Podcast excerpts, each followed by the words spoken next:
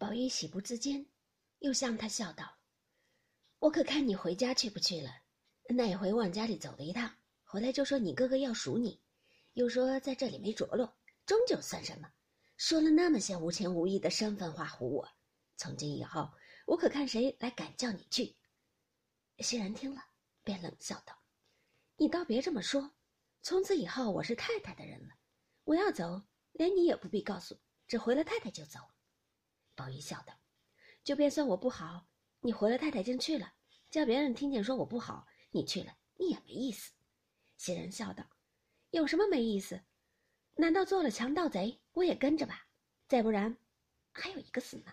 人活百岁，横竖要死，这口气儿不在，听不见看不见就罢了。”宝玉听见这话，便忙握他的嘴，说道：“爸爸爸，不要说这些话了。”袭人深知宝玉性情古怪，听见奉承吉利话又厌虚而不实，听了这些尽情实话又生悲感，便悔自己说冒撞了，连忙笑着用话解开。只见那宝玉素喜谈者问之，先问他春风秋月，再谈及粉黛之言，然后谈到女儿如何好，又谈到女儿死。袭人忙掩住口。宝玉谈至浓快时，见他不说了。便笑道：“人谁不死？只要死得好。那些个须眉浊物，只知道闻死谏、武死战，这二死是大丈夫死名死节，竟何如不死的好？必定有昏君他方见，他只顾邀名，猛拼一死，将来弃君于何地？必定有刀兵他方战，猛拼一死，他只顾图汗马之名，将来弃国于何地？所以这皆非正死。”袭人道：“忠臣良将。”出于不得已，他才死。宝玉道：“那武将不过仗血气之勇，疏谋少略，他自己无能，送了性命，这难道也是不得已？那文官更不可比武官了。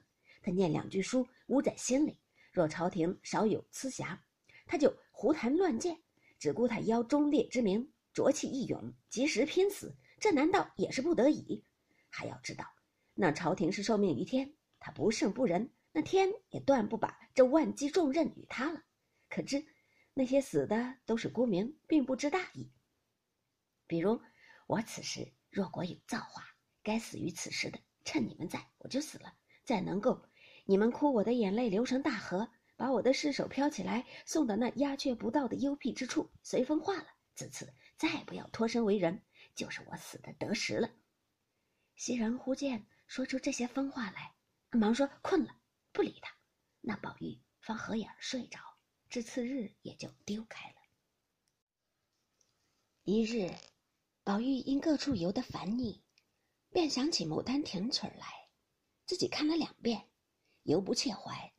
因闻得梨香院的十二个女孩子中，有小旦、灵官最是唱得好，因着意出角门来找时，只见宝官、玉官都在院内，见宝玉来了，都笑嘻嘻的让座。宝玉应问：“灵官独在哪里？”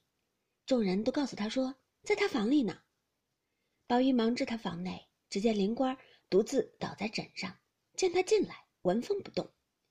宝玉素喜与别的女孩子玩惯了的，只当灵官也同别人一样，因进前来身旁坐下，又陪笑央他起来唱《鸟情思》一套。不想灵官见他坐下，忙抬身起来躲避，正色说道：“嗓子哑了。”前儿娘娘传进我们去，我还没有唱呢。宝玉见他坐正了，再一细看，原来就是前日蔷薇花下画墙字那个。又见如此景况，从来未经过这番被人气厌，自己便讪讪的红了脸，只得出来了。宝官等不解何故，一问其所以，宝玉便说了，遂出来。